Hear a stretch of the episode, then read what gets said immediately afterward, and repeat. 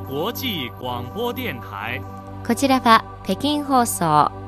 中国国際放送局です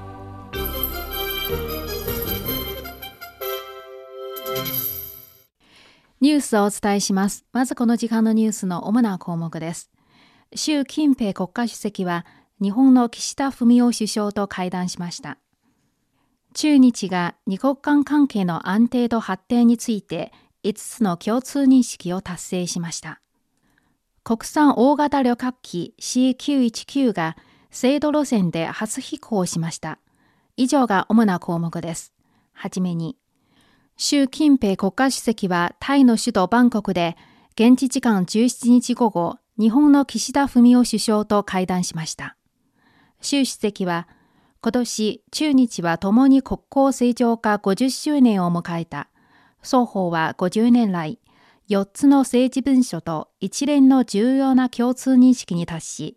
各分野での交流と協力は実り豊かな成果を上げ、両国国民に幸せがもたらされたとともに、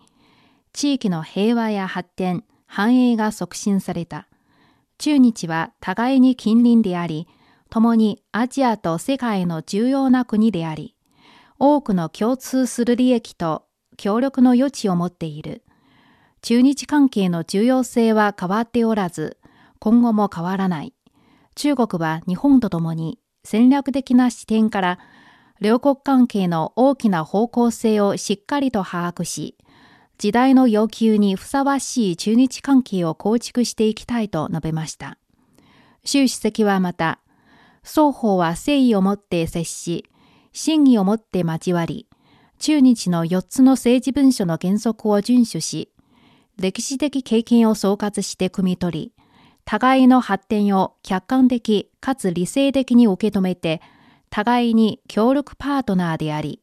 互いに脅威とならないという政治的共通認識を政策の中に具体化すべきだ。歴史や台湾などの重要な原則的問題は、両国関係の政治的基礎と基本的真偽に関わるものであり、真偽を重んじ、約束を守り、適切に対処せねばならない。中国は他国の内政に干渉せず、また、いかなるものがいかなる口実であれ、中国の内政に干渉することを受け入れないと強調しました。習主席は、中日両国は社会制度と国情が異なる。双方は互いに尊重し合い、信頼を強めて、疑念を解消すべきだと強調した上で、海洋と領土の対立の問題については、すでに達成された原則的共通認識を厳守し、政治の知恵と責任を持って意見の相違を適切に管理せねばならない。双方はこれからも地理的に近く文化が通じ合うという独特の強みを発揮し、政府、政党、議会、地方など各ルートでの交流を展開せねばならない。長期的な視野に立って青少年の交流を特に積極的に展開し、相手国に対する客観的かつ積極的な認識を形成し、国民の心の通じ合いを促進せねばならないと指摘しました。岸田首相は昨年10月の電話会談では、建設的かつ安定的な日中関係の構築という大きな方向性で一致した。両国の交流はその後、着実に回復している。日中両国は地域と国際社会の平和と繁栄にとって共に重要な責任を持つ国だ。建設的かつ安定的な日中関係の構築という共通の方向性を双方の努力で加速していくことが重要だ。台湾問題について日本が日中共同声明で約束したことに少しも変化はない。中国とは話し合いと意思疎通を強化し、共に日中関係を正しい方向に向けて導いていきたいと述べました。習主席はタイの首都バンコクで日本の岸田文雄首相と会談しました。その後、双方は協議を経て二国間関係の安定と発展について以下の5つの共通認識を達成しました。まず、中日関係の重要性は変わっておらず、変わることはない。それから、新たな中日ハイレベル経済対話を早期に実現し、省エネ、環境保護、グリーン発展、医療、公用、養老介護などの分野での協力を強化し、企業にとっての公平で差別のない予測可能なビジネス環境を共同で提供する。次に、中日国交正常化50周年を記念する今年の一連の活動を積極的に評価し、新たなハイレベルの中日間の人的と文化の交流協議メカニズム会議を早期に実現し、政府及び政党、議会、地方、青少年などの交流を積極的に展開する。4、防衛部門の階級連絡メカニズムのホットライン電話を早期に開設させ、防衛と海洋関連部門の対話と意思疎通を強化する。2014年の4つの原則的共通認識を共に遵守する。最後に、国際と地域の平和と繁栄を維持する責任を共に担い、国際と地域関連作業の協調と協力を強化し、世界的な課題への対応に努める。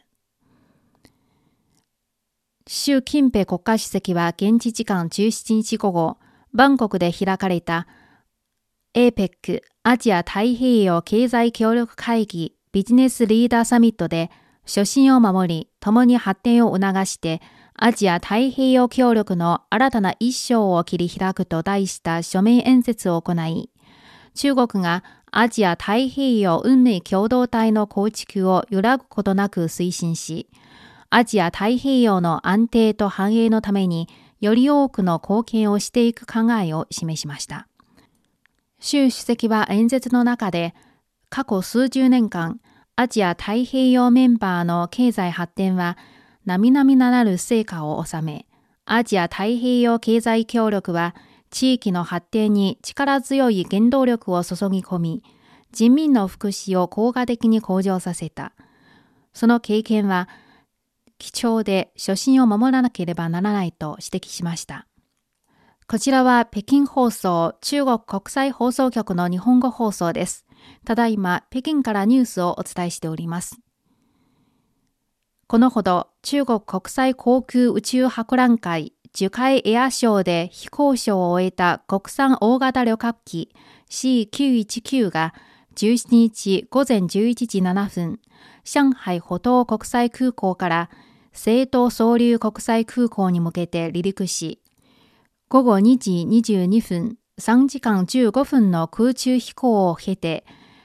この空港に無事着陸しました。今回は C919 にとって初の制度路線の飛行となります。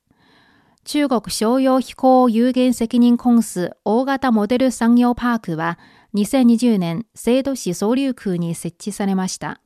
C919 の客室コア制御システム、情報システム、機内エンターテイメントシステムなどはいずれも生徒制です。おしまいに、中国有人宇宙プロジェクト弁護室によれば、時間17日午後4時50分、中国の有人宇宙船、新種14号宇宙飛行士の陳東、劉陽と蔡玉鉄の3飛行士は、北京時間17日午後4時50分、緊密に協力しながら、およそ5時間半をかけた船外活動を完了しました。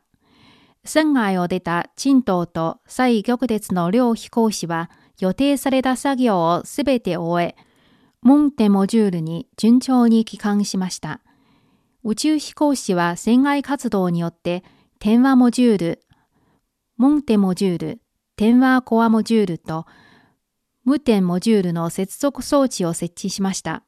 このことで、線外で3モジュール間を結ぶ歩道橋を構築されました。蔡飛行士はこの歩道橋の初テストも実施しました。